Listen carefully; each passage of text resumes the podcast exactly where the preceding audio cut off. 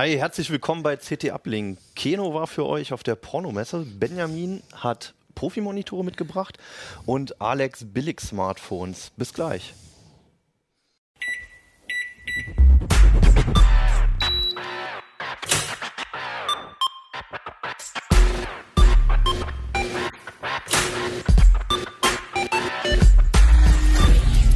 CT Uplink.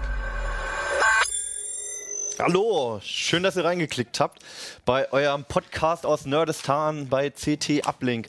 Mein Name ist Hannes Schirulla und neben mir sitzt Jan Kino Jansen, schönen guten Tag. Benjamin Kraft. Und Alexander Spier.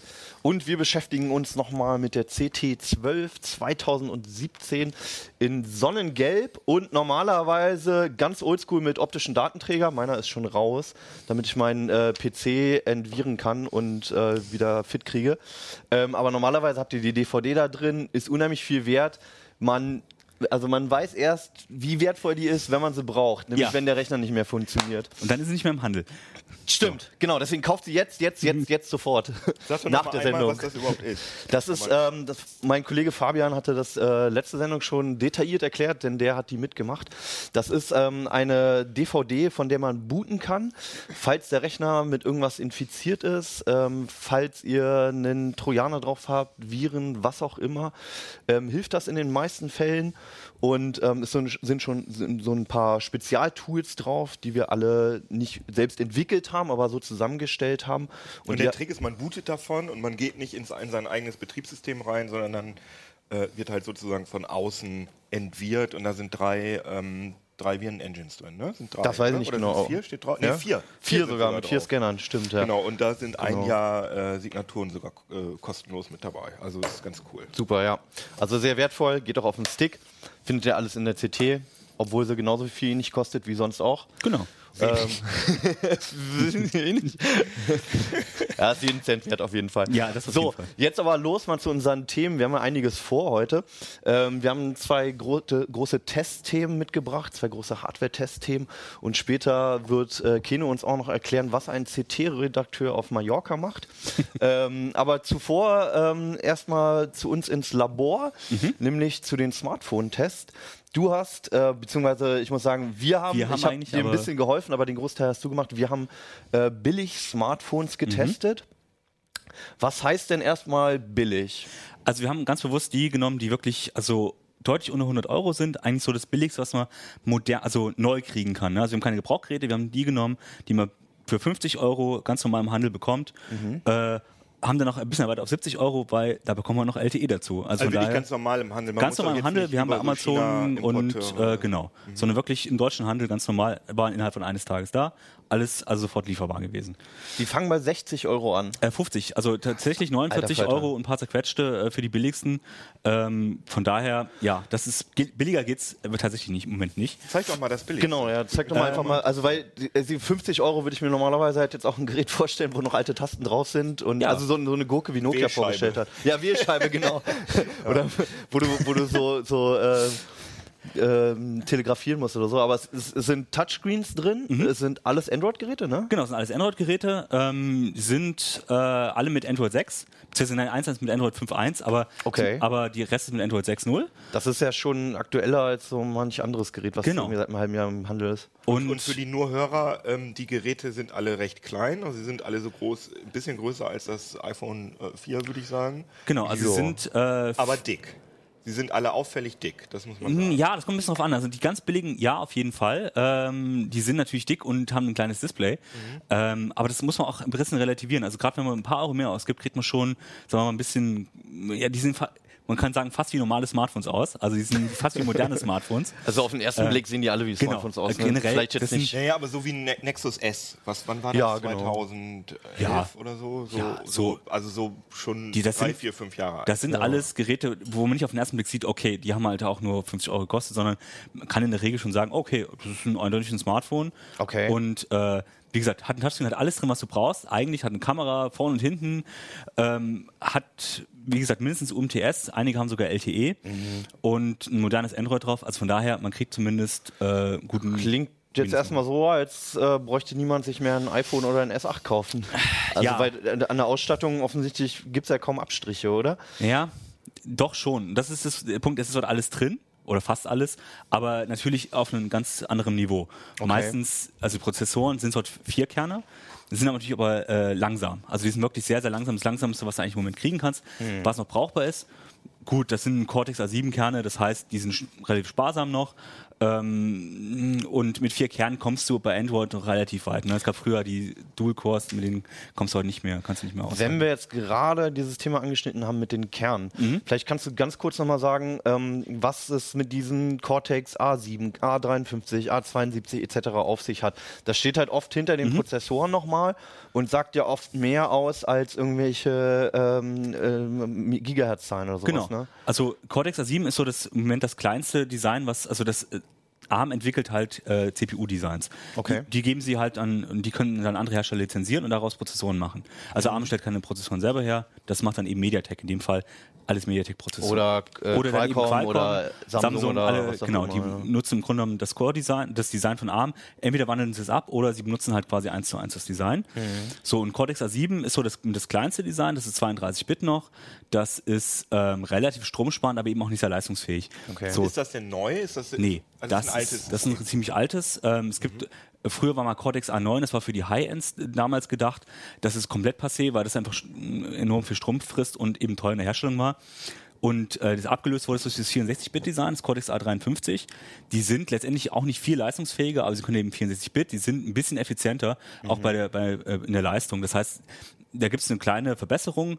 Insofern ist es immer sinnvoll, sagen wir mal, ein aktuelleres äh, Design. Ein Cortex A53, wie gesagt, ist so ein bisschen, bisschen aktueller. Ähm, Cortex A57 ist dann die, die schnelle Variante vom A53. Wobei man die dann wahrscheinlich in solchen Geräten wiederum Und nicht die findet man eben nicht. Man findet halt wirklich nur die ähm, ARM produziert oder naja, sagen wir mal, die produzieren das nicht, aber sie die forcieren das, dass man eben langsame und äh, schnelle Kerne in einem Ding hat, dafür sind die langsam Strom sparen. Dieses Big Little Big Little. Prinzip. So, und das sind halt nur die Little-Kerne. Ne? Und nicht Ah, ja. die, die Big-Kerne, da redest du nicht drin, da du nur die kleinen Kerne. Okay. So. Und das ist halt, damit sparen die ihr Geld. Das kostet auch, wie gesagt, die, äh, die Prozessoren sind echt billig. Das sind auch die, gün- meistens die günstigsten, die du am Markt kriegen kannst. Und deswegen, äh, es reicht gerade so aus. Wir mal. können ja mal einfach so ein bisschen, also was haben wir hier jetzt für Hersteller? Wir haben hier Vico, ne? Genau. das ist ein französischer Hersteller. Die, die sind sonst bei uns in den Tests immer ein ganz gutes Preis-Leistungs-Verhältnis aufgefallen.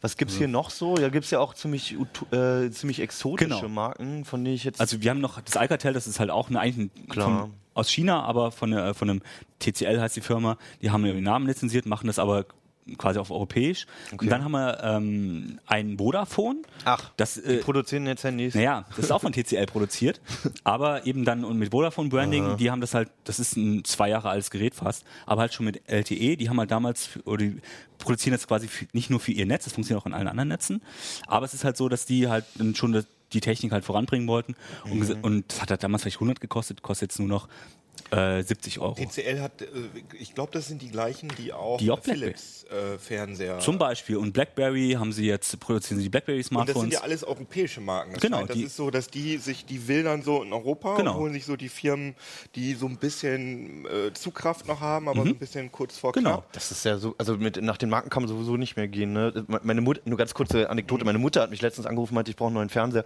Ich habe da so einen Grundig gesehen Ja. bei Saturn. Ja. Und ich, ich habe mir nur so die Haare gerauft, so, oh, Nee, bloß das nicht, ist ey. Ja.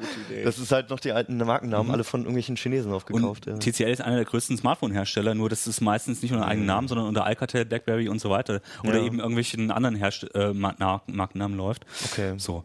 Ähm, aber das sind so, sag mal, die, die regulär im deutschen Handel, das sind äh, ähm, ganz, kriegst du ganz normal bei Amazon und sind quasi nicht europäische Mit Marken dem Sinne, aber Rückgaberecht, genau. ohne, ohne Zoll und sowas halt. So, ne? und dann haben wir natürlich, dann haben wir die drei wirklich China-Smartphones. Die zwar nicht direkt aus China kommen, die haben sie bei Amazon bestellt, aber über so einen Drittanbieter-Shop. okay. Ähm, wo Amazon, Amazon zwar die äh, Versendung und dann auch die Rücknahme organisiert, aber ansonsten damit nicht viel zu tun hat. Oder Mhm. nicht viel damit zu tun haben will, sagen wir mal so. Und ähm, die sind für ihren Preis einfach besser ausgestattet. Okay. Woran das liegt? Wie hm? heißen die? Also wir haben einmal das Blackview, wir haben dieses wunderschöne ähm, THL. THL. Wobei man da sagen muss, ne, das ist das Einzige, was halt so äh, jetzt so Phablet-Maße schon zeigt. Lemus Also, macht jetzt auch Handys, oder was? das ist wirklich unser Kollege, ja. des Kollegen. Äh. Stimmt. Ja. Äh, Technology Happy Life heißen sie. Wow. Das ist, so, das ist halt Alles wirklich, drin.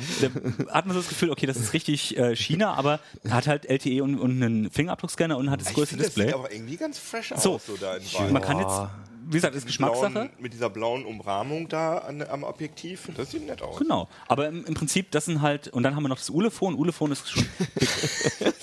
das ist, aber tatsächlich, die sind schon ein bisschen bekannter, weil die halt sehr stark im deutschen, weiß nicht auf dem deutschen Markt, aber sehr stark in diesem Billigsegment äh, äh, schon bekannt sind und auch sehr viele Produkte dort Spricht man das echt so aus oder sagt man Juli-Fällen? Ich habe keine Ahnung, wir haben es immer Ulefon genannt, aber mal- wahrscheinlich. Äh, Könnte man in, Kinder von Uhlenbusch. in China gibt- nachfragen. Es gibt ja auch noch das Elefon und das, also da gibt es ja noch so ein paar. So. Gibt's Äh, auch Telefon? äh, leider noch nicht, aber das wäre auch mal eine. Guter Name. Kann man ne? wahrscheinlich nicht schützen. naja, und ähm, das sind halt, da muss man sagen, die sind alle ein bisschen besser ausgestattet, haben relativ ähnliches Android auch drauf, in Ja. Android 6.0. Das ist auch aktuell Halbwegs, ne? so. Also da, da vermisst man relativ wenig Funktionen Genau. im Vergleich zu Android. Also da ist 7 auch der Play Store drauf und ähm, also das heißt, man kann die ganz normal einsetzen, wenn man sie in Deutschland bestellt. Bei, gibt's bei eBay, gibt's bei Amazon, gibt's bei verschiedenen Händlern. Okay. So kann man sich dann einfach nach Deutschland äh, einfach bestellen und es funktioniert. Ähm, hier ist das der Punkt, die sind halt ein bisschen besser ausgestattet. Die haben aber ein Problem, sie haben mh, einen Updater drin, also die können sich, haben auch ganz neue OTA-Updates bekommen, aber der kann eben auch noch äh, Spyware verteilen. Da gab es so schon eine super. längere Geschichte. Ne? Das ging Ja. schon länger durchs Netz, dass, dass man so bei so China-Handys irgendwie nicht so richtig sicher sein kann, was da nachlädt. Ne? So, wir müssen sagen, also auf unseren Geräten ist bisher nichts drauf gewesen. Okay. Aber bei allen Marken, äh, bei anderen Modellen. Oder wir konnten es noch nicht feststellen. Genau, wir konnten es noch nicht feststellen. Und bei allen anderen Marken, äh, bei, bei vielen anderen Geräten von diesen Marken, Mhm. gibt es immer wieder Berichte, oh, da ist mir jetzt plötzlich eine Software drauf installiert worden, äh, die habe ich mir nicht selbst installiert. Und das wird halt alles über diese OTA-Updater-Software gemacht. Und ähm, Man deswegen, weiß nicht so richtig, was passiert. Genau. Deswegen, das ist einfach ein Risiko. An sich sind die, ja, ich meine, gut, dass der Browser ein paar mehr Rechte will, installi- installiert man sich einen Chrome, ist gut. Ja. Ne? Aber ähm, solche Sachen, die kann man halt schlecht verhindern. Wobei bei so einem Punkt muss ich auch mal sagen, also ähm, die, die bekannten Marken, so viel anders machen die das seit ja auch nicht. Also Ja. äh, bei Samsung oder ähm, bei, bei HTC weiß Die ich auch haben mehr nicht genau. zu verlieren. Ne? Man denkt Ja, immer, Samsung, ja, wenn, die wenn da so ein Skandal kommt, dann, dann haben Aber was heißt Skandal? Das sind halt Nutzerdaten und das ist ja normal mittlerweile, dass die Aber rausgehen. Die, die spionieren ja auch nichts anderes aus als da deinen Kontakten und Mhm. das ist ja legitim. Nur man weiß, man hat halt keinen Ansprechpartner, den man theoretisch verklagen könnte. Ja, aber man muss hier ein bisschen, bisschen auch sagen, also klar, alle äh, sammeln Daten mehr Mhm. oder weniger offen. Ähm, bei denen muss man auch sagen, weil die installieren halt auch wirklich Werbesoftware, die dann auch Okay. eine andere Software nachinstalliert und die wirklich Okay. Mhm. auch teilweise Schadsoftware ist, weil da einfach keine Kontrolle stattfindet. Das ist bei den europäischen Marken, bis bei den äh, westlichen Marken sozusagen, Mhm. ich sehe jetzt mal Samsung und so dazu, ist es noch ein bisschen anders. Die haben zwar auch Interesse an den Nutzerdaten, aber Okay. die sind halt nicht, ähm, nicht ganz so dreist. Genau.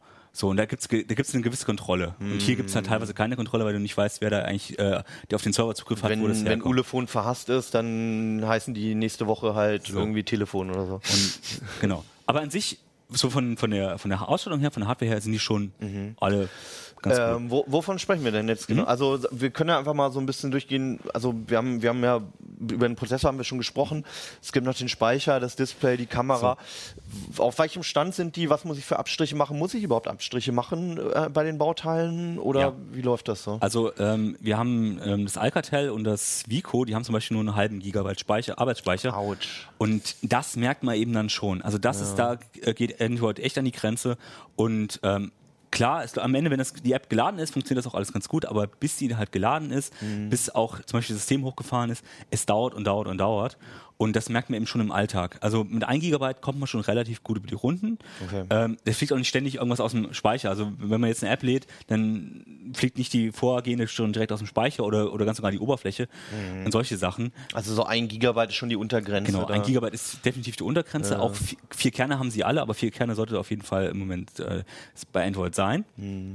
Und ja, Wie ist das beim Display, wenn ich jetzt sage, ja, ja HD brauche ich jetzt sowieso Mhm. nicht, ich, ich, ich krieg nichts auf dem Handy und mir ist nur wichtig, dass ich irgendwie meine WhatsApp-Nachrichten schreibe. Ka ähm, die, die haben ja teilweise unter HD-Auflösung noch, ne, unter 720p. Ähm, dann müsste es doch eigentlich laufen oder gibt es da noch andere Ja. Werte, die dann, Also- woran es hapert? ich muss sagen, also von der Pixeldichte her, klar ist jetzt so ein 4 Zoll Gerät keine äh, HD-Auflösung, aber das geht eigentlich. Das Problem ist Mhm. Lesbar eher, ist es, ja. Lesbar ist es. Das Problem ist eher die Displaytechnik, nämlich ob es ein TN-Panel ist oder ein IPS. Mhm. Okay. Und TNs gibt es da noch drin. Ja. Das gibt es ja ab der Mittel, gibt's ja seit langem ab Ja. der Mittelklasse absolut Also ab gar 100 nicht Euro mehr, ne? kriegst du eigentlich nur noch IPS. Genau. Äh, drunter geht's halt teilweise noch in TN. Und das merkst du dann eben schon. Also die Blickwinkel sind halt schlechter. Und beim, äh, bei den beiden Alcatel und Vico, da ist es sogar richtig schlecht. Also beim Vico war es extrem schlecht. Da hat man wirklich, man kann es nicht mal ein, zwei Millimeter. Vielleicht sieht man das sogar in der Detailkamera. Ja. Also es ist wirklich so, wenn man das ein bisschen bewegt, wenn man ein bisschen aus einem anderen Winkel guckt, dann verändern sich so der Kontrast und die Farben. Und So. es ist irgendwann einfach nicht mehr lesbar. blau, aber das passiert hier, also ich weiß nicht genau, wie man, ob man es über die Kamera richtig gut sieht. Aber ich glaub, man aber man, gut. ähm, es ist wirklich man ja. Millimeter, es sind nur ein paar Grad, verändert sich das sofort. Das war bei, bei teureren Geräten ist es seit, weiß nicht, drei, vier Jahren mindestens schon Mhm. überhaupt nicht mehr äh, sichtbar. Ne? Also das Vodafone hat auch ein TN-Panel, ist aber deutlich besser zum Beispiel im Blickwinkel. Also es ist auch noch ein schlechtes TN-Panel, was da drin ist. Ja, okay. Ähm, und das kann man eigentlich nicht empfehlen. Also das selbst dem, und gerade draußen, die sind auch alle nicht hell. Die haben natürlich eine Helligkeit von vielleicht äh, 250 Candela. Damit kann man im Schatten vielleicht noch gerade so arbeiten, aber sobald ein bisschen Sonne rauskommt, hat man da schon Schwierigkeiten. geht, also äh, Sonne, so 400 Candela oder so geht es Genau. langsam los, dass man es halbwegs ablesen kann. Ne? Genau. Aber schwuppsig fühlt sich das an. Ja, Hier, also das wenn das einmal geladen ist, ist, geht das eigentlich. Natürlich musst du ähm, die Abstriche machen. Eine App dauert lange zum Laden. Also das Ähm, Display ist wirklich super schlecht. Also das muss man echt sagen. Das ist echt Augenkrebs, total schlimm. Und Aber es fühlt sich, der Touchscreen reagiert Ja. okay und es fühlt sich okay an. Also man muss auch sagen, das, ähm, ist, der, der ist ein bisschen so eine Streuung. Also bei einigen funktioniert der Touchscreen halt nicht ganz so gut. Der hat ein paar Stellen, wo es zum Beispiel ein bisschen hakt. Das hier äh, jetzt? bei dem jetzt zum Beispiel nicht. Da funktioniert der Touchscreen ganz äh, echt in Ordnung. Ähm, also wie wir gesagt, reden das ist gerade so ein vom bisschen. Alcatel Pixie 4, das ich hier gerade in der Hand habe. Aber der hat zum Beispiel einen Nachteil. Er hat nur 4 GB äh, internen Speicher. 4 Gigabyte. 4 Gigabyte. Da kannst du ja noch nicht mal, da kannst du ja noch So. nicht mal Fotos oder so machen. Genau. Und also du kannst halt ein paar, kannst vielleicht drei Apps installieren, dann sagt er, es ist voll. Und äh, dafür hat er aber dann drei App-Shops drauf oder vier, ähm, wo man dann sagt, okay, also klar, das ist mit Werbesoftware auch noch äh, äh, zugeworfen. Aber SD-Karten-Slot hat er. So, ich, und da, das ist auch ein Kritikpunkt aus dem Test. SD-Kartenslot hat er zwar und es funktioniert auch, den als internen Speicher einzubinden, nur den- der verliert ständig die Verbindung zum internen Speicher. Ist hier auch, Heißt- setzen Sie die SD-Karte So. von SanDisk erneut ein, um die Anwendung nutzen zu können. Genau, und du heißt, du machst es wieder auf, machst du raus, machst du rein, funktioniert wieder. So. Und das ist natürlich dann auf Dauer einfach, also da kannst du mit der SD-Karte auch nicht weit kommen. Muss aber sagen, alle können, äh, haben einen SD-Kartenslot und können mit internen, können ihn auch als internen Speicher äh, äh, ansprechen. Ein Das heißt, Vorteil gegenüber manch äh, Ja. teurem 800 Euro Gerät. also Samsung zum Beispiel äh, erlaubt es eben nicht. Also es gibt halt einige Hersteller, die es nicht erlauben. das ist absurd, oder? Also, dass das dann da dann verbaut ist, vor allem bei so Geräten, wo es wirklich auf jeden Cent darauf ankommt, dass dann da so ein äh, äh, SD-Kartenslot äh, drin ist und einige von denen haben auch noch Dual-SIM, ne? Äh, bis auf das Vodafone sogar alle. Das ist, äh, Also- also, das ist ja was, was du selbst in der Mittelklasse findest du das ja einfach nicht. Da kannst du 400 Euro für ausgeben und du findest einfach kein Gerät, was das hat. Und das Mit ist wenigen. Ausnahmen. Genau, und das ist halt auch der, also man muss auch einfach sagen, so, ähm, das sind alles Geräte, die man irgendwie gebrauchen kann. Das Ja. ist nicht komplette Komplettausfall, die nach zwei äh, Tagen, dass du wegschmeißen willst. Aber natürlich haben die erhebliche Einschränkungen. Das merkst du dann eben. Okay. Ähm, Kamera äh, ist teilweise richtig mies, teilweise aber auch brauchbar. Ne? Und das ist halt so die Streuung. Überbrauchbar geht es aber auch Nein, nicht. natürlich hinaus. Also, nicht. es, Also- ist, es sind auch keine Kameras. Ist eine Kamera dabei, die ich mal in Urlaub mitnehmen würde eine Woche? Ja, also vielleicht beim Ulefon vielleicht gerade noch so. Okay. Aber auch Auch da ist, Sunny habt ihr auch geschrieben, noch brauchbare Kamera. und obwohl das sogar nur einen fixen Fokus hat, das heißt, es hat nicht mal einen Autofokus und Okay. es sieht Also man aber- erkennt alles und die Farben stimmen einigermaßen. Man ne? kann, sagen wir mal, so Postkartenansichten kann man damit schon machen, das äh, so, äh, aber natürlich Details gehen da häufig einem auch verloren. Ne? Ich habe da auch nochmal eine Frage. Ja. Ich habe den Test gelesen und das Ulefone klang tatsächlich am ehesten nach dem, was man sich Mhm. vielleicht aus dem Feld nehmen wollte. Äh, aber ihr weist ja darauf hin, der AdUps heißt der, glaube ich. AdUps heißt die Software, genau. Lädt, lädt ja irgendwelchen Mist im Hintergrund, von dem du nicht kontrollieren kannst, was. Genau, wahrscheinlich, wie gesagt, das ist immer so ein bisschen, äh, hängt davon ab. Ne? Man weiß ja auch, also da ist ja auch noch ein Punkt, man weiß ja nicht, wann es eventuell passiert. Nur weil es Genau. jetzt nicht passiert, Ja. kann es kann es auch später passieren. Kann man die Software irgendwie deaktivieren, deinstallieren oder äh, ganz radikal, wir haben ja auch schon äh, Artikel gehabt zum Thema Google, nee, Android ohne Google, so rum, Genau. ähm, irgendeinen ROM einspielen. Also das Problem ist, dass die alle, also es gibt quasi keine ROMs dafür, weil es sich nicht lohnt, weil auch viele, also die Privatentwickler sich da auch nicht drum kümmern. Einfach deaktivieren geht nicht, ist ein Systemdienst, das heißt, man kommt nicht ran. Man müsste es routen, dann ist aber die, äh, ist teilweise so tief integriert, dass es einfach das ROM dann nicht mehr funktioniert. Das heißt, du kannst es nicht einfach deaktivieren. Das ist halt tief im System eingebacken. Und ähm, wir haben bisher keine ROMs dafür gesehen. Es ist theoretisch möglich, weil es sind MediaTek-Chips und da ist auch die Versorgungslage nicht ganz so toll, aber theoretisch gibt es schon einige ROMs für andere Geräte und wenn sich ja jemand die Mühe macht, könnte, vielleicht, könnte es vielleicht eins geben, aber es ist nicht trivial. Das ist nicht so, wo man einfach sagt, okay, ich route das einfach und schmeiße es runter. Und das ist das Problem, also man kann es nicht einfach davon befreien. Und deswegen ähm, wir haben, wie gesagt, wenn man Glück hat, und man, man muss, sollte mal vorher schauen, ob es ein anderes ROM gibt. Teilweise gibt's die, ähm, aber eben häufig auch nicht. Und deswegen ähm, kann man die jetzt nicht so ohne weiteres Ist empfehlen. auch nicht so wie sowas. bei Samsung oder Nexus-Geräten, oder? Wo man bei, bei Lineage oder, oder Paranoid oder so einfach guckt und da was schnell runterlädt, Genau. sondern man muss echt irgendwie in Foren recherchieren. Und wenn man dafür, ne? Pech hat, finde, kriegt man dann auch wieder einen ROM, was, wo auch solche Software eingebacken ist. Ah. Das, gerade in China-Smartphones ist es Ja. leider auch häufig so, dass eben auch diese Dritthersteller-ROMs genau das Schön. wieder drin haben. Ja. Und deswegen äh, ist man da so ein bisschen, äh, muss man ein bisschen vorsichtig sein. noch. Also im Prinzip im Testfeld hat man die Wahl zwischen äh, Hardware mit harten Einschnitten und so ein bisschen Wehtutpotenzial oder ziemlich coole Hardware für wenig Geld, aber der Gefahr, dass dich halt irgendjemand ausspioniert oder mit Werbesoftware zuballert. so kann man das sagen. Also ähm, Aber einmal musst du noch mal Akkulaufzeit. Oder habt ihr da schon, habe ich das wir jetzt haben noch nicht drüber gesprochen. Also Akkulaufzeiten hm, sind nicht gut. Das muss man einfach klar sagen. Die sind durch die Bank weg. Ja, ich sehe das hier nicht gerade. gut. Das Vico Sunny beim, im 3D-Spiel zwei Stunden So. Akkulaufzeit. Ja, und das, das liegt halt, das liegt halt Das ist so daran. dünn, da passt nichts rein. Guckst dir an. Ja, und das, man, die haben auch ein kleines Display, die haben rela sind relativ dick. Eigentlich passt auch ein ordentlicher Akku rein, aber meine Chip ist nicht rumsparend, weil es noch ein, was ich für eine Strukturbreite gefertigt. Die Displays sind nicht sparsam. Also das sind alles Sachen, die dann reinziehen. So. Und der Akku selber ist ja auch nicht gut. Das sind natürlich billige Akkus. Ähm, Aber ich sehe hier, WLAN-Surfen ist hier zwischen, die meisten haben so um knapp sieben. Also äh, das Ulephone hat 9,9, aber bei so äh, der S8-Klasse oder so, ich habe es 17. gerade nicht im Kopf. Ne? Das ist also 16, 17, 18 ist so die bei den das ist High also nur ein Drittel der Akkulaufzeit von High-End-Phones. Und ich finde, das ist, also das macht für mich jetzt total kaputt. Also es ist schwierig, mit manchen Geräten durch den Tag zu kommen. Ja, pf, wieso durch ein, Aber- das kannst du gar nicht. WLAN surfen 6,3 Stunden. Also Und auch wenn ja das nicht nur die ganze rumliegt Zeit und die ganze Zeit irgendwie nur ein bisschen rumsynchronisiert im Hintergrund, kannst du Bringt, vergessen. bringt uns vielleicht zur Abschlussfrage, ähm, für wen sind die Geräte geeignet, für wen nicht? Also ich sag mal so, als Zweitgerät, wenn du das irgendwo sagst, okay, ich fahre in Urlaub und wenn Ja. es mir in den Sand fällt oder ins, ins Meer, ist nicht so schlimm. Kannst du als Bist du froh? Einkaufsliste an, an Kühlschrank hängen oder so Ähm, vielleicht. mit, es mit ist auch so, für jemanden, der eigentlich jetzt gar kein, also wirklich nur zum Telefonieren, das benutzen wir, die bei Telefonie, hat bei allen funktioniert, ganz gut, war die Sprachqualität ja, so als echt- Festnetztelefon, wenn das permanent zu Hause an der Steckdose hängt. Keno schiebt schon richtig Hass auf die Teile. Und, ja gut, du kannst zum Beispiel WhatsApp ja bei allen draufschmeißen. Das heißt, du kannst damit in Kontakt bleiben. Also es ist für Leute, die nicht unbedingt ein Smartphone ständig nutzen wollen, den ganzen Tag über, Ja. aber eben zum Beispiel in Kontakt bleiben wollen, das einfach irgendwo eine Schublade haben und einfach ab und zu mal draufschauen. Für die ist das okay. Natürlich sind das immer noch keine Spitzengeräte und ein abgelegtes, äh, drei Jahre altes Smartphone, High-End-Smartphone ist immer noch in drei Klassen besser. Aber wenn man eben nur 50 Euro ausgeben will, kann man damit leben. Das ist halt der Punkt. Ähm, aber natürlich empfehlen kann man sie jetzt in dem Sinne nicht. Eigentlich nichts für den Alltag, ne? So, das ist genau für den Alltag ist es, es nervt halt doch immer wieder Stellen. Aber wie gesagt, es, man kann eben Apps installieren, es läuft und das funktioniert Also- und so. Und das ist Das ist schon mal ganz interessant So, zu wissen. Auf jeden Ich habe auch, ich habe vor einem, ich glaube vor einem halben Jahr ungefähr habe ich äh, Geräte getestet, die ein bisschen teurer sind, nämlich so irgendwie 100 bis 150 Euro. Und das ist ein gewaltiger Sprung. Ja. Und also dafür ist es relativ wenig mehr Geld, also sagen wir mal ein Fuffi mehr. Äh, das tut manchen natürlich weh, aber ähm, dafür hat man das Gerät dann auch zwei, drei Jahre wirklich im normalen Einsatz. Die kann man normal benutzen im Gegensatz zu diesen Teilen. Und dann lieber ein paar Euro nochmal mehr rauflegen. ja, also ein oder einen G4 Monat länger Play oder so. sparen. Ja, genau. Kostet 130 jetzt oder Ja. 140 und hat man dann doch definitiv mehr, mehr davon. Das Ein ist Honor so. 6X oder so, die sind Ja, auch- genau, Also, ja. Man muss wirklich, man muss überlegen, ist es einem das wert, das Doppelte auszugeben, aber dann kriegt man eben auch mehr als das Doppelte, wenn man Es so will, lohnt ne? sich, Genau, glaube ich, in ja, dieser ja. Preisklasse. Ja.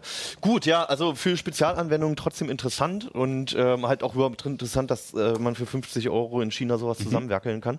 Ja. Ähm, alle weiteren Infos im Heft, ausführlicher Test, inklusive der ganz kurzen Laufzeiten, alle im Diagramm. Ähm, kommen wir zu einem weiteren ausführlichen Test, nämlich deinem, Benjamin. Ja. Du hast Monitor getestet, Genau. aber dich natürlich auf eine äh, spezielle Art von Monitoren Genau. beschränkt, nämlich äh, sogenannte Profi-Monitore. Wir haben sie Profi-Displays genannt. Genau. Was unterscheidet den Profi-Monitor vom Normalo-Monitor? Das sind vor allem zwei Dinge. Erstens ist es der erweiterte Farbraum, also der stellt Farben Da haben wir auch dar. ein äh, spitzenmäßiges Genau, so Diagramm ein zu. Vielleicht kann man das daran auch erklären. Ähm, genau, ich versuch's mal. Ähm, das gelbe, nee, gar nicht wahr. Das blaue Dreieck, was man so ein bisschen äh, vielleicht nicht so Ja, gut das- sieht. wir Das ist der das mal normale sRGB-Farbraum, den man beim Büromonitor normalerweise kriegt oder zumindest annähernd kriegt. Bei schlechten Displays gibt es nicht Okay. mal das. Also nur ganz kurz, das, Man- dieses Diagramm stellt den gesamten äh, vom menschlichen Auge sichtbaren Farbbereich dar, ne? Dieses Hufeisen korrekt? selbst. Das, ganze das. Hufeisen draußen, Ja. genau. Und die äh, Eckpunkte des Dreiecks stellen halt die Farben ähm, oder die Farbbereiche blau, grün und rot dar. Mhm. Und je weiter am Rand du bist, desto sa- satter ist die Farbe. Mhm. Äh, also je weiter außen sozusagen und äh, je weiter zu der Farbe hin es geht, desto äh, ja, kräftiger ist die Farbe. Aber es ist ja Mhm. witzig, dass dieser Grünbereich hier, diese Spitze, da kommt, die, kommen die nicht mal ansatzweise hin. Das ist richtig, ja. Monitore. Aber das braucht man wahrscheinlich auch nicht so richtig, ne?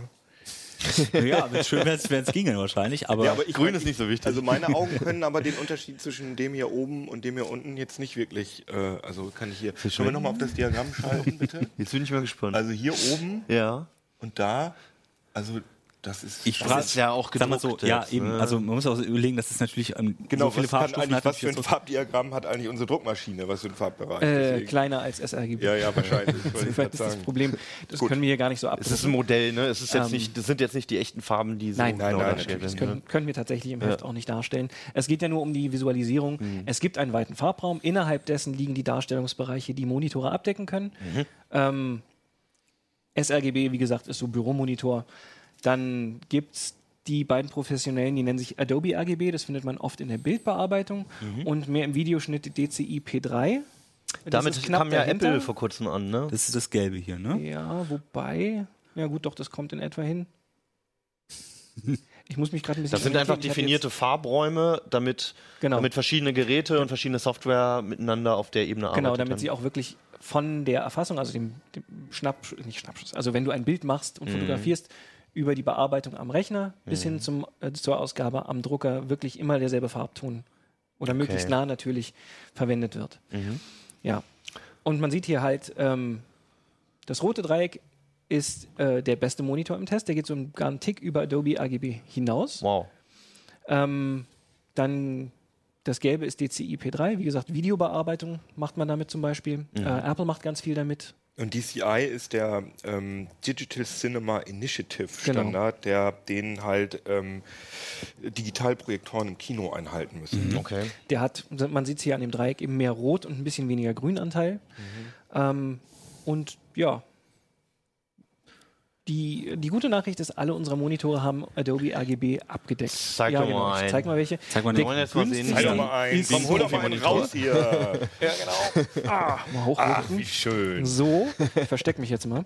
Ja. Das ist ein Gerät von BenQ. Ähm, das ist der günstigste im Test. genau, versteckt. Das ge- gehört zu den weniger spektakuläreren Geräten. Ja, also ich weiß nicht, ob man jetzt ein super aufregendes Gerät braucht. Der hier tut, was man möchte, nämlich er deckt genau Adobe RGB ab. Die anderen Okay. gehen halt noch einen Tick darüber hinaus. Ähm, äh, der andere Knackpunkt an den Dingern war nämlich nicht nur, dass sie eben diesen Far äh, weiten Farbraum zeigen, sondern sie lassen sich in Hardware kalibrieren. Das heißt, äh, Monitore lassen sich ja generell kalibrieren. Du kannst ja mit einem Messgerät wie diesem äh, per Windows oder Mac OS oder was du auch benutzt und es Treiber dafür gibt, äh, den Monitor einmessen und Das- dann halt die Farbabweichung feststellen Ja. und das per Software, soweit es denn geht. Den legt man drauf Genau, und der erfasst dann die Farben. Kannst du das ein bisschen kompensieren. Dann misst er das durch anhand von Testbildern Okay. und versucht es über ein Softwareprofil, soweit es geht, halt zu kompensieren. Mhm. Das geht natürlich äh, bei einem sRGB-Monitor nur innerhalb diesem Farbraum. Und das ist natürlich besser, wenn man den Hardware kalibriert, weil, äh, sagen wir mal, wenn das Betriebssystem hochfährt, dass man dann im Betriebssystem nicht noch irgendwelche du bist weiter äh, oder mehr unabhängig vom Profil selbst. Mhm. Das wird halt im, in der Hardware hinterlegt. Das heißt, egal an welchen Rechner du anschließt, du hast. Entschuldigung, ich, will- ich, ich wirke mich gerade selbst. Ähm, der ist, Der ist einfach, der ist einfach schon eingemessen. richtig, genau. ja. Und du kannst ihn eben auf, den, auf diesen speziellen Monitor einmessen. Äh, da ist ja immer eine gewisse Streuung bei der Produktion. Äh, mal ist das Rot ein bisschen heller oder was weiß ich. Ja, und dann kannst du äh, sicher sein, dass soweit es geht, dieser Monitor eben wirklich das darstellt, was du zeigen möchtest. Okay. Zielgruppe, sagt schon Profi, Mhm. sind Anwender, die, farbverbindlich arbeiten müssen, ja, wie ich sagte, die also Fotos, Videos, genau, so in die Richtung. genau, das ist wahrscheinlich Finde ich aber gar nicht so speziell, weil ich meine, Mhm. wie viele Leute arbeiten zumindest hin und wieder mal mit irgendwelchen ähm, Ja, und- mit irgendwelchen Grafiken und auch wenn du nur, Ja. nur Webdesigner bist oder so, ist es glaube ich auch nicht schlecht, wenn du Da einen kalibrierten ein- Monitor hast. Das ist richtig, aber da ist wieder die Sache mit dem Farbraum, weil die meisten Leute, die sich das anschauen, einen sRGB-Monitor benutzen. Hm. Ja, okay. die meisten Aber es ist trotzdem Publisher gut, wenn dein Monitor sRGB. gut auf sRGB Dann ja, ist eingestellt richtig. ist, und kalibriert, weil sonst äh, ja. Und die Frage ist ja jetzt, Mhm. ähm, also hilft mir das auch, wenn ich, also mir würde jetzt einfallen beim, beim Zocken oder sowas halt auch. Ich meine, da sind viele knallige Farben. Ähm, beim Handy sieht man auch immer irgendwie auf dem OLED sieht es geiler aus als auf dem LCD, wenn ich irgendwas spiele. Äh, lohnt sich das auch für, für Leute, die jetzt nicht unbedingt was mit Grafikdesign oder so zu tun haben, sondern einfach einen Monitor haben, der einfach gut aussieht? Es sieht auf jeden Fall besser aus. Also Ja. du siehst den Unterschied mit dem bloßen Auge ohne Messgerät, dass die Mhm. Farben einfach, muss man sagen, richtig geil aussehen. Also der, Ja. der Asus, den wir hier in dem Farbdreieck hatten, der bringt wirklich schöne Farben. Also deine Antwort ist ja. ja, aber jetzt kommt das Aber. Du musst es dir halt leisten können. Ja. Selbst der Oh, oh. hier, der ja, sage ich mal, vergleichsweise einfach ist. Ja. äh, 27 Zoll, 2560 mal 1440. Okay. Der fängt halt an bei 700 Euro. Au. Die anderen gehen halt dann über 1300 für den Asus bis hoch zu zweieinhalb bis 3000 bei ISO und NEC. Okay. Also das ist nicht eine Sache, wo du sagst, ich möchte schöne Farben, ich stelle Naja. mir jetzt meinen Profi-Monitor hin. Ja. Das ist das eine. Das andere ist, dass sie halt nicht unbedingt auf schnelle Schalt Schaltzeiten optimiert sind. Das heißt, Okay. Mhm. als Gamer-Monitore, wir haben sie jetzt nicht ausprobiert, weil es nicht Einsatzgebiet ist, aber taugen die in der Regel jetzt nicht, weil sie zwar geile Farben zeigen, aber Ja. nicht unbedingt schnell schalten und dann hast du ein schlierendes Bild, möglicherweise. Okay, es ist also schon auf die Sparte dann ausgelegt. Mhm. Weil sonst, also, ich meine, bei Fernsehen kommt das jetzt auch gerade allein durch die OLED-Technik und HDR und so weiter. Und da profitiert ja eigentlich jeder, der sich irgendwie damit, davon unterhalten lassen Mhm. möchte, von diesem Monitor. Ähm, aber in die Richtung geht es dann doch weniger. Ja, Ähm, Gibt es da große Unterschiede? Also du hast jetzt vom 2560 mal 1440 gesprochen. Mhm. Äh, eigentlich, also vor allem wenn ich so viel Kohle ausgeben würde, dann wäre für mich schon klar, dass ich einen 4K-Monitor bekomme eigentlich. Ähm, spe- spaltet sich das Testfeld so auf? Gibt es da 4K überhaupt? Es gibt oder auch muss ich 4K. da Also der Asus, von dem ich eben sprach, das ist ein 32 Zöller, der dann wiederum 4K zeigt. Okay, 32 Zoll. Ja, ähm, coole Farben. Ja. Äh, der kostet dann, ich glaube, um die 1300. Moment. Okay. Also man muss dann schon nochmal ein Stück drauflegen, wenn du dann Genau, wirklich also die volle ist dann- Auflösung haben willst. Genau, 1300 kostet Okay.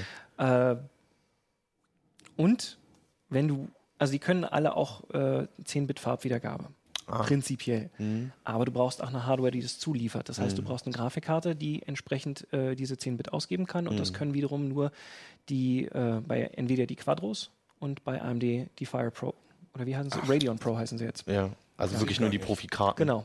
Das Ja, okay. ist, glaube ich, eine Treiberbeschränkung. Was dann auch nochmal ein ganzer Batzen Geld ist. Genau. Also auch so eine fette, so eine 1080 Ti oder so, die, was kostet die gerade? 800, 900 Euro oder so? Ja, so ein Dreh. Äh, die kann es auch nicht. Ich meine nicht. Okay. krass. Also, ja, im, im Prinzip ist zwar es. HDR, aber das ist dann nochmal was Ja, anderes. genau. Also Im Prinzip lohnt es sich nicht für den normalen Nutzer, wenn man einen Haufen Geld dafür ausgibt und am Ende, äh, ich meine, die Quattros sind nun mal nicht zum Spielen gedacht zum Beispiel. Ne? Also das, da hast du dann auch wieder Ja. mit dem Treiber dann wieder Probleme. Nee, ich also, glaube, der einzige, ich meine, das sind ja ähnliche, ähnliche Architekturen. Ja, ich glaube, klar. das kommt vor allem auf den Treiber an. ja, ne? genau. Jo.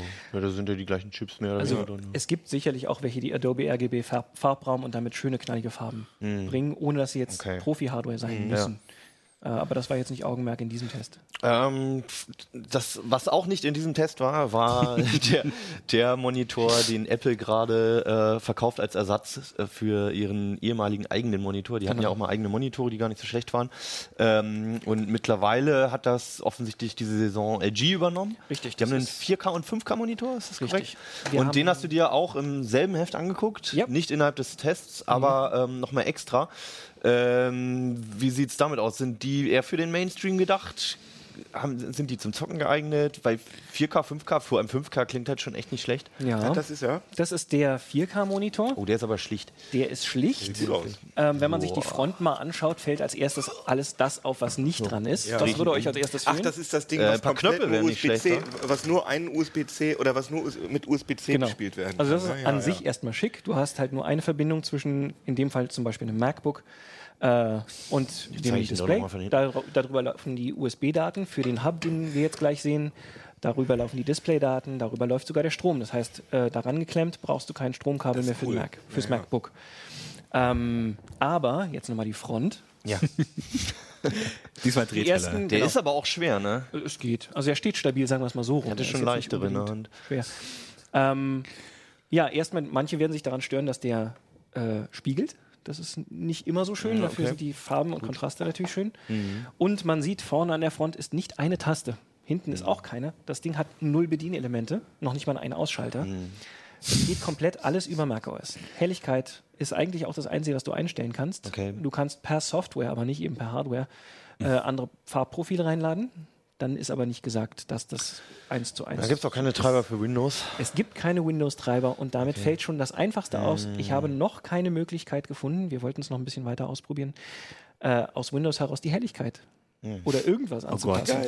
Die Äh, Lautstärke geht. Mir fällt gerade ein, mein allererster LCD-Monitor, das war ein ziemlich teurer Samsung. Ich glaube, der hieß 930p oder sowas. Das war ein 4 zu 3 Monitor. Und bei dem war das auch so. Der war super schick, aber du brauchtest halt eine Windows-Software zum Einstellen. Habe ich sowieso nie benutzt.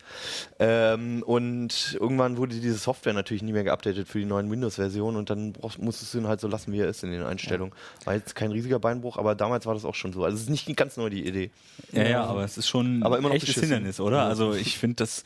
Die muss ganzen Tasten sind ja auch nicht toll bei den Monitoren, aber wenigstens ein paar Naja, aber Elemente. wenn Apple sich offiziell Genau. zu dem Ding committet, Ja, werden ja, sie Ja, das nicht Ding nur auch das, irgendwie ist ja nicht Jahre Commit, es unterstützen ist ja umgekehrt, Apple hat es, pra- äh, ich unterstelle das mal so in Auftrag Ja, ja, gegeben, stimmt. Ja, die als. Partner verpflichtet, die haben das Ding auf das MacBook zugeschnitten und im, in Kombination mit Macs funktioniert es ganz gut. Es sind halt relativ wenige, die offiziell unterstützt werden. Es ist das kleine MacBook mit dem einen USB-C-Ausgang, ähm, dann die aktuellen MacBook Pros, und das war es offiziell eigentlich schon aktuell. Du kannst über den Umweg eines Thunderbolt 2 auf Thunderbolt 3 Adapters mit dem großen Display, dem 5K-Display, noch ein bisschen was reißen. Am kleinen, äh, ja, Okay, ja, sehr speziell. Es ist eigentlich nur mit wenigen Geräten kompatibel. Ja. Wenn du es hast, kannst du dir überlegen. Ansonsten, Also mein persönliches Fazit als MacBook-Nutzer, ich habe ja eins der neuen, äh, ich finde es ein geiles Display. Ich finde es, äh, ich hatte zuerst so gedacht 21,5 Zoll und dann sogar noch mehr als 4K. Das Ding hat nämlich 4096 mal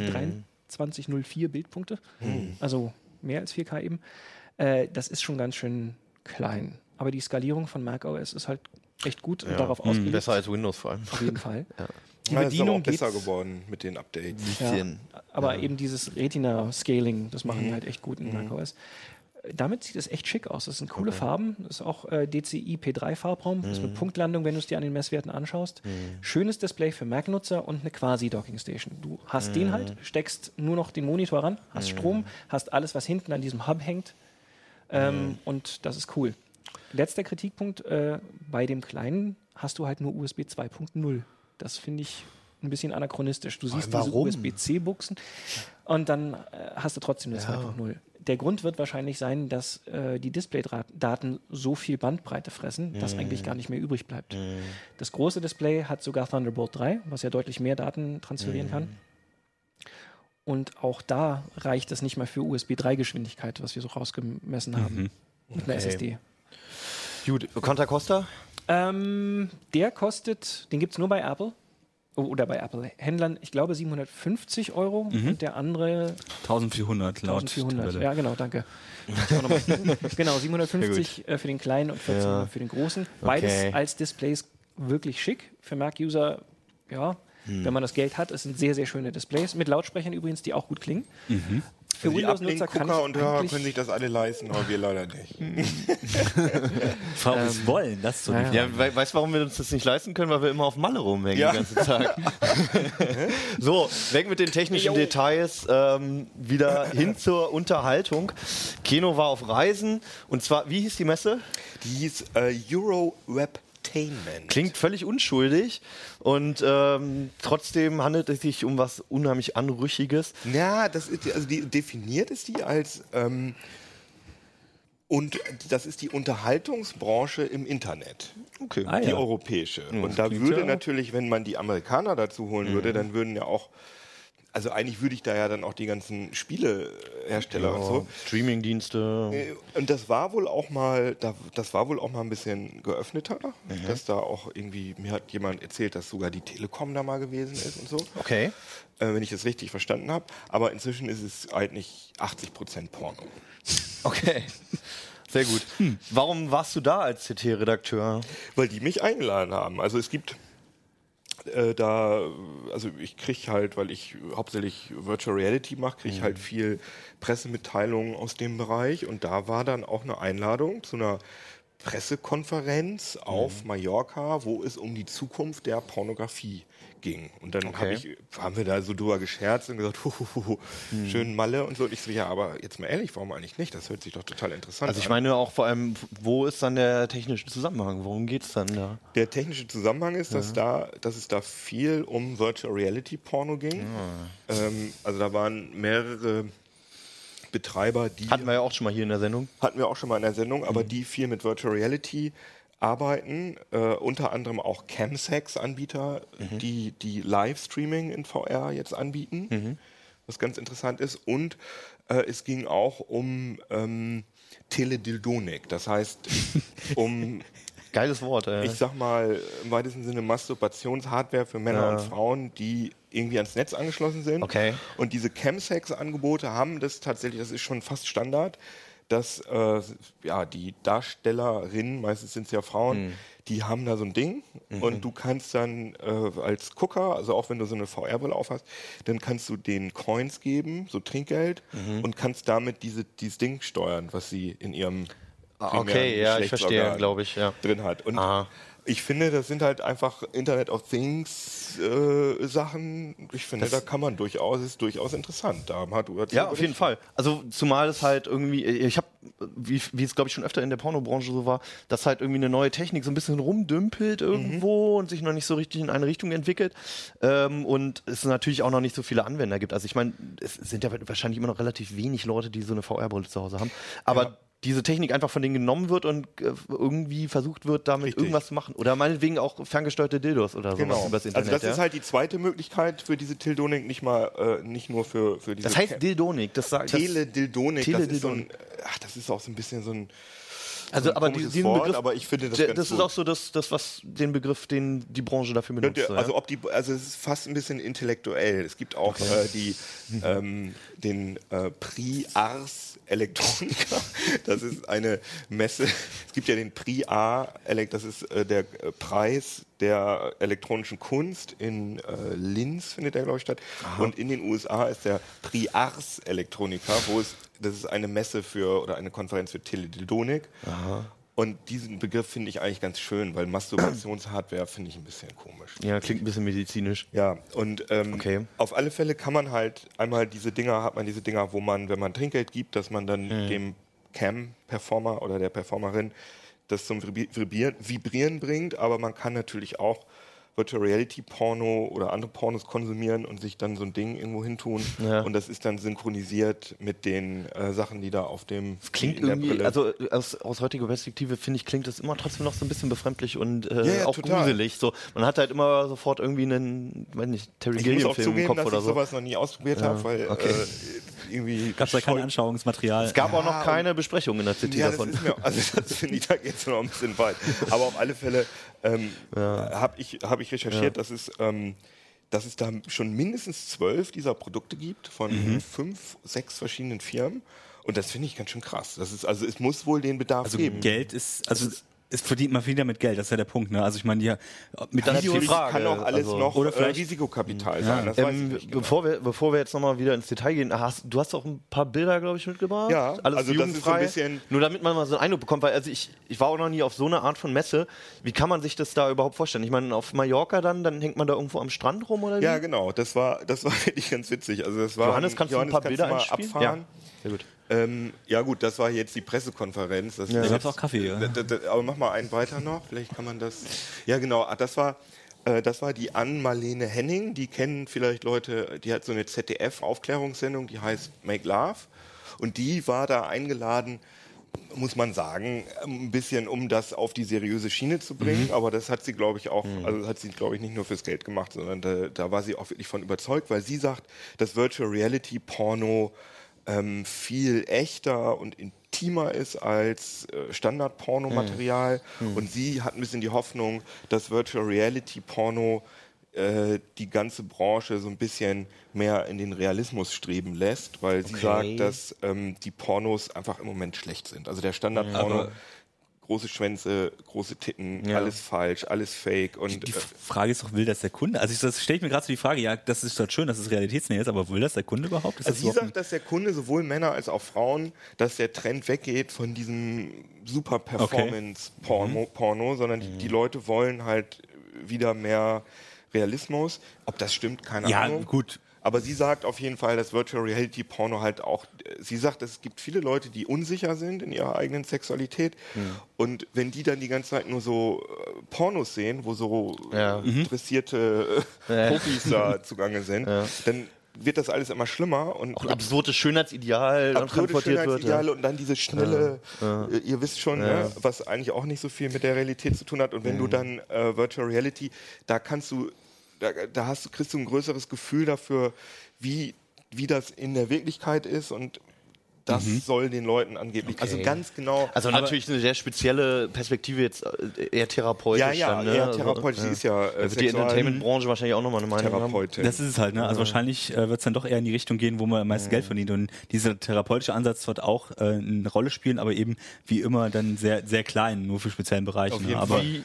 Aber können wir noch ja, mal einmal ja genau, Bild, also was, genau, was, mich, ja was mich nämlich auch interessiert, ist, ist Also einfach machen die, wir noch mal eins weiter. Also es war die halt so ein Atmosphäre da, was, was sind da für, Ach so, da für Menschen, wie, wie läuft das ab dort? Also, Mach noch mal einen weiter. Hier, das, da äh, interviewe ich gerade den Stefan Geisler von Reality Lovers, aber man kann im Hintergrund sehen, das hat halt alles, das fand halt alles so draußen statt. Mhm. Da waren dann auch so in so einem ähm, ja, in so einem Beachclub sozusagen. Das war direkt neben diesem berühmten äh, Nikki Beach, da Mhm. wo irgendwie das Ticket, was weiß ich, wie viel kostet.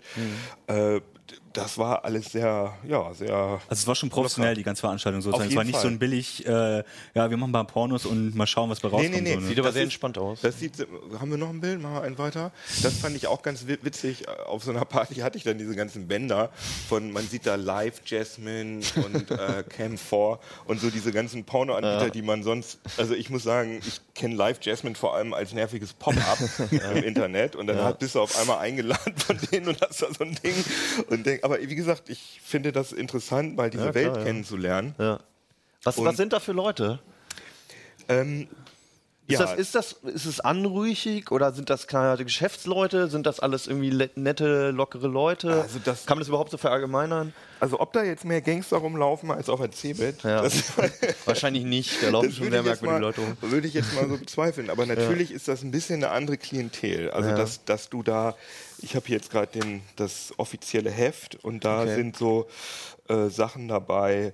Ähm, da ist zum Beispiel ein Inkasso-Unternehmen, was auf Porno-Unternehmen. Also sowas, äh, solche Unternehmen sind das auch, die richtig. dann, die dann wirklich so auf diesen finanziellen Aspekt Auf jeden halt Fall, ja, ja, die, das gehört ja alles dazu. Also die ganze Okay. Wirtschaft, die, sagen wir mal, diese internet Wir können auch einfach mal hier so, so eine Seite mit Anzeigen vielleicht nicht zeigen, das Detail. fällt. Hier, guck mal zum Beispiel, Ja, dort ach, da ist ja E-Mails, ask us how to make more money with them. Also da sind halt Wow, auch okay. wirklich Unternehmen Die- dabei, die mit, die, Die mit, einem- die mit Mailadressen handeln. Also das sind, das sind auch genau die Unternehmen, die einem richtig auf den Sack gehen mit irgendwelchen Spam-Mails und so, Das oder? äh, Also jetzt vielleicht nicht das hier direkt, weiß ich nicht, ich kenne das nicht. ja, aber das sind auch noch andere Firmen dabei. Aber auf alle Fälle sind das halt Leute, denen man seine äh, E-Mail-Adressenlisten Mhm. gibt und die, die dann irgendwie so manipulieren, dass sie legal werden. Weil man Okay. braucht ja, um Spam-Mails legal zu verschicken, müssen ja bestimmte Voraussetzungen erfüllt sein. Ja. Aber wie gesagt, das ist natürlich alles ein bisschen problematisch. Mhm. Ähm, aber trotzdem ist das halt, äh, wir haben gerade über die das ist ein Teilaspekt, ne? wir haben gerade über die, über die ganze Überwachung geredet von, Mhm. von äh, den, den Handyherstellern und von, hast du nicht gesehen? Mhm. Ich bin da relativ differenziert unterwegs, wer da jetzt böse ist und wer nicht. Aber auf alle Fälle ist das natürlich eine, eine, eine Branche, die sicher auch komische Leute anzieht, aber ich Mhm. habe da auch super nette, interessante Menschen kennengelernt, die einfach äh, irgendwie Bock haben, Pornos zu produzieren. Man, nur, nur halt ganz machen. kurz, auch ähm, je, jede Branche, die mit Abos arbeitet, hat auch mit der Inkasso-Branche zu tun, ne? weil es halt und, immer und, Probleme und die gibt. haben mir zum ja. Beispiel erzählt, das fand ich auch ganz interessant, dass äh, Porno-Anbieter von den Leuten als sehr, als irgendwie sowieso halbkriminell angesehen wird. Und deswegen haben die am meisten Probleme mit Leuten, die nicht bezahlen. Also Mhm. weil, weil, Leute, man, weil man kein schlechtes Gewissen denen gegenüber Genau, hat. So? dass die Ah, Leute ja. geklaute Kreditkartennummern Oh, ja. äh, Nummern angeben und so weiter. Mhm. Und deswegen brauchen die besonders gute, spezialisierte Inkasso-Unternehmen, die die Kohle wieder einsammeln. Ja, ich meine, ist so. Ja, ja, klar, ja. Und es klingt witzig in dem Zusammenhang, aber Und, und was ich auch spannend fand, ist, dass die alle ganz offen geredet haben. Und äh, darüber erzählt haben, womit sie Geld verdienen. Und es hieß am Anfang ja, äh, kann ich mich auch noch hier dran erinnern, ja, Virtual Reality schön und gut, aber das ist alles die Pornobranche, die wird das hochbringen und so weiter. Das war genauso wie mit VHS äh, und mit DVD Videostreaming etc., ja. und hast du nicht gesehen? Und die sagen jetzt, nee, nee, so ist das nicht. Wir, die wünschen sich jetzt seriöse VR, also nicht Porno-Killer-Apps, damit mehr VR-Headsets in den Markt kommen, Okay. damit sie wieder Pornos machen können. Weil sie sagen, also ich habe da wirklich von mehreren Leuten gehört, die haben gesagt, es gibt im Moment kein Unternehmen, was VR-Porno produziert, was im Moment schwarze Zahlen schreibt. Das heißt, es ist halt genau andersrum als bei diesen historischen Beispielen, dass, dass die Pornoindustrie es nichts voranbringt und danach dann alle nachziehen, weil die Geräte da sind, sondern die Pornoindustrie hockt und wartet, dass endlich seriöse Anwendungen kommen, damit sich die Leute die Hardware und eventuell auch die Software Mhm. Genau. kaufen. Ähm, ist ja auch so ein Ding, ich meine, wenn ich jetzt in, also ich meine, viele haben, ich glaube, ich glaube, ein Großteil der Leute hat halt eine VR-Brille mit einem ähm, geschlossenen Ökosystem. Also entweder die Samsung oder, oder von Google, Sony, das Daydream, Sony, PSVR. genau, Sony PlayStation ist es ja auch und so weiter. Und ähm, da kann ich ja lange suchen nach, nach äh, erotischen Also oder äh, Sexinhalten halt so in den App Stores. Da kommt ja kein bisschen rein. Das, Das wird ja genau. sofort rausgekickt. Ganz guter Punkt, das, da haben sie auch viel drüber gesprochen. Also alle diese VR-Brillen sind theoretisch ausgerüstet dafür, dass du Pornos gucken kannst. Du kannst auch auf allen Pornos gucken, aber es erfordert ziemlich viel technisches Know-how, weil du kannst nicht einfach in den Sony PSVR App Store gehen und dir irgendwas runterladen für einen Euro, sondern du musst dir erst einen normalen, generischen 360-Grad-Videoplayer runterladen. Und dann musst du manuell mit einem USB-Stick in dem Fall äh, das Video im richtigen Format, in den richtigen Ordner und so weiter.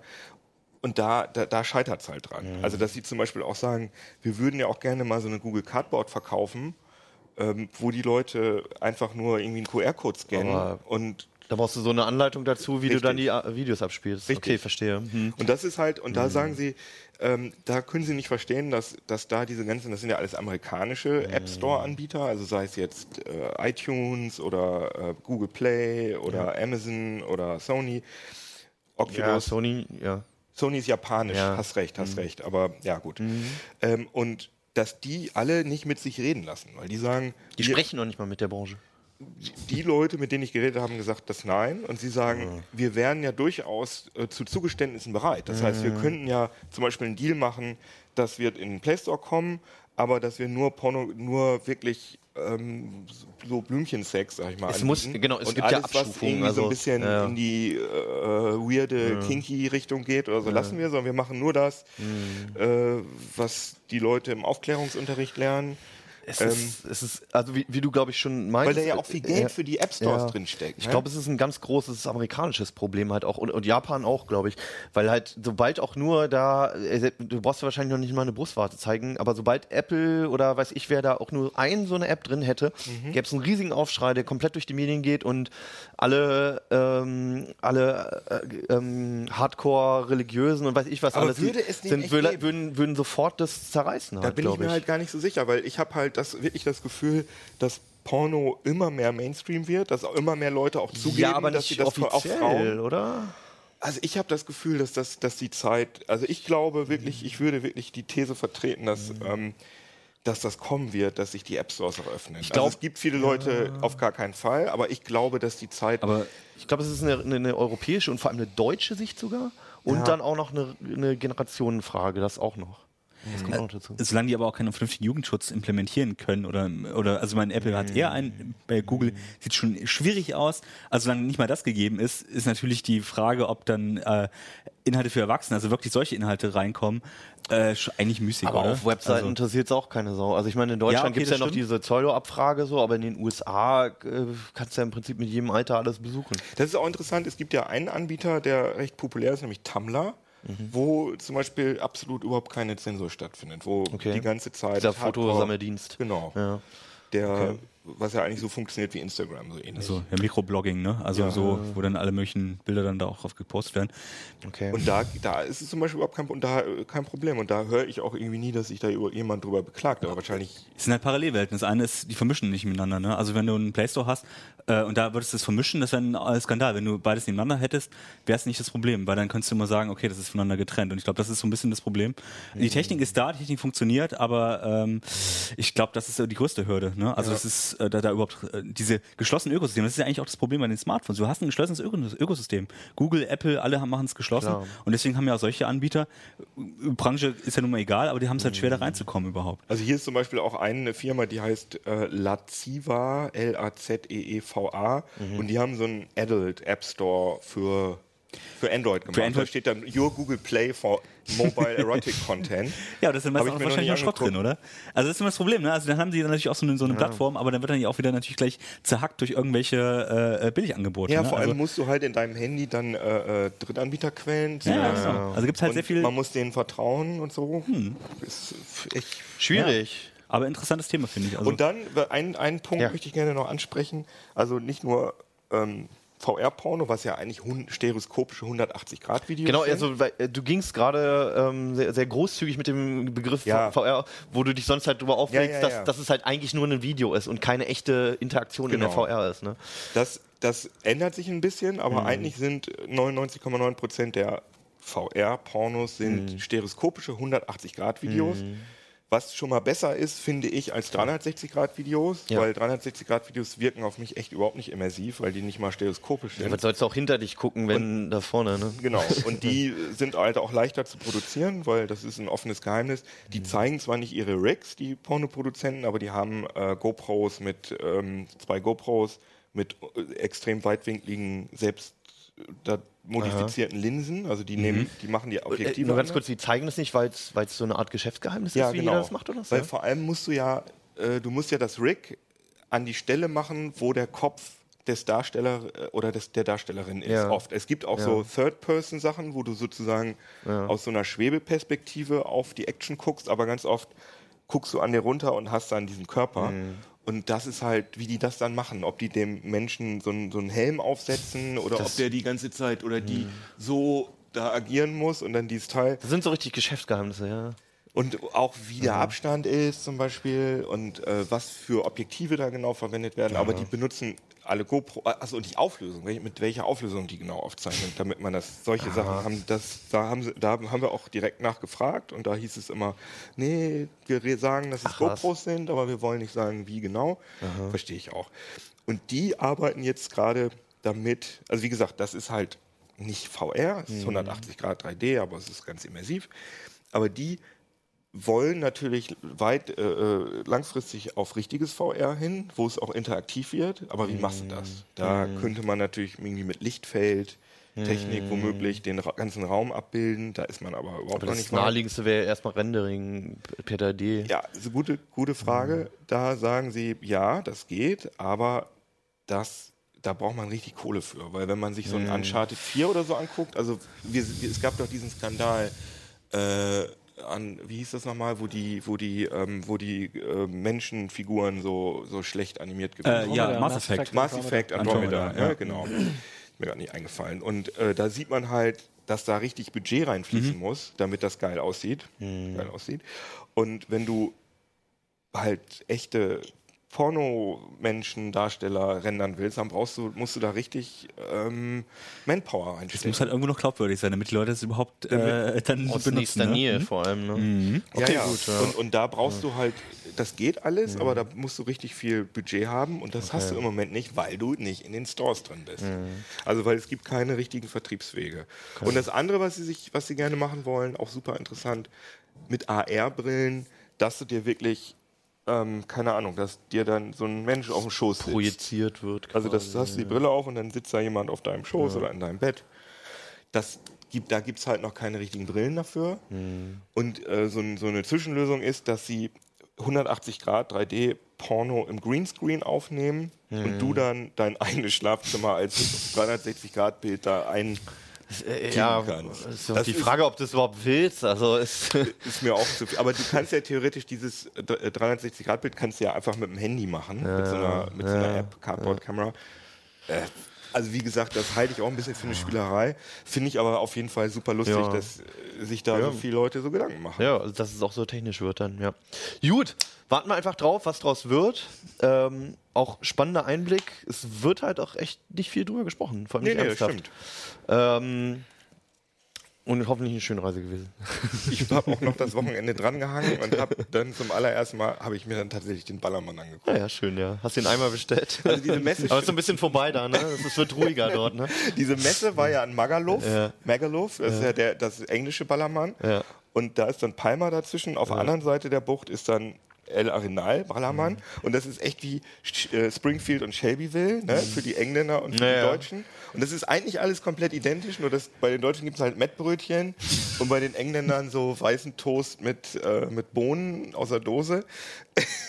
Aber eigentlich müssten die mal, das wäre lustig, wenn die mal so aufeinandertreffen, was dann wohl passiert. Entweder feiern die alle zusammen und saufen oder es geht ziemlich schief. Ja, es ist ein, Aber es, also es, es wird weniger, glaube ich, dort. Es, ist, es, ist, es nimmt ab. Also, Im Ballermann? Ja, die Spanier wollen das nicht mehr so richtig.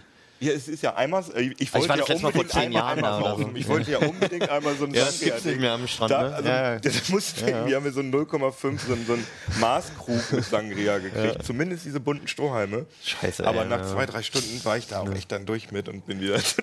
Bulga Bulgarien, das ist ein, äh, das neue Malle, habe ich gehört. Ach so, okay. Äh, so, jetzt sind wir gar nicht mehr dazu gekommen. Wir haben schon einen Haufen Zeit äh, verbracht. Sehr schöne Zeit natürlich. Wir wollten eigentlich noch über dieses wunderbare Spiel äh, sprechen. Äh, Bridge Crew. ist es das? Das wissen wir, wissen wir das? Ist es gut? Ich, also gestern, ste- me- Meinst du, es gibt eine Webseite oder eine Zeitschrift, wo man das rausfinden kann und vielleicht lesen kann, ob es gut ist oder nicht? ja, das dauert ja. Nein, ihr habt es ausprobiert, ne? Also es ist halt ein Star Trek-Spiel, wo man auf der Brücke steht mit drei Kumpels zusammen. Ähm, alle haben verschiedene Aufgaben. Ihr habt es gestern ausprobiert, habe ich mitbekommen. Gestern kurz ausprobiert. Wir wollten Ja, eigentlich einen Livestream machen, also dass wir, also zum Release. Mhm. Das hat dann aus diversen Gründen nicht funktioniert, leider. Und äh, jetzt machen wir einfach einen Test im Heft. Genau, es Und kommt noch was, ne? Ich habe es bisher erst ein, zwei Stunden Mhm. gespielt und es ist, ähm, es, also es ist, ich finde, es ist wenig ein Spiel. Das Mhm. ist eigentlich eher, wir spielen Star Trek. Also wir War's auch Rollenspiel verdammt ja, sozusagen. wahrscheinlich verdammt ist cool das, die schon, Zielgruppe also. spricht das schon vielleicht schon ganz gut an. Ne? Also Und ich müsste das gern, ich müsste das echt mal mit vier Leuten ausprobieren, Ja. die in einem Raum sitzen da, und dass man dann auch wirklich so spricht, dass man sagt, Ja. Commander, äh, Warp vorbereiten, äh, Navigation auf. Make keine it so. Und wir gestern immer nur so, äh, wie geht das jetzt? Was? Wie, was ich hab's mitbekommen, so, ja. Oh, mit dem Gamepad geht das ja ganz gut. Und also für mich kam da jetzt kein richtiges Star Trek-Feeling auf. Okay. Und die Grafik ist halt echt sehr rudimentär. Also ich habe mir da noch nicht meine Meinung gebildet. Ich habe ich hab damals, äh, habe ich Bridge Commander gespielt, das ist glaube ich fast zehn Jahre alt. Fand ich ziemlich geil damals, aber da war nichts mit VR, nichts mit Multiplayer etc. Alle Details gibt's im Heft und äh, vielleicht auch noch mal ein bisschen online. Vielleicht sehen wir ja auch nächsten. noch mal ein Video. Ja, genau, nicht in dem, sondern im nächsten, aber das lohnt sich trotzdem. ja. Ähm, genau, wir sehen uns nächste Woche mit dem nächsten Heft. Ähm, euch viel Spaß bei was auch immer. Und äh, ja, bis dann. Tschüss. Tschüss. CD Uplink.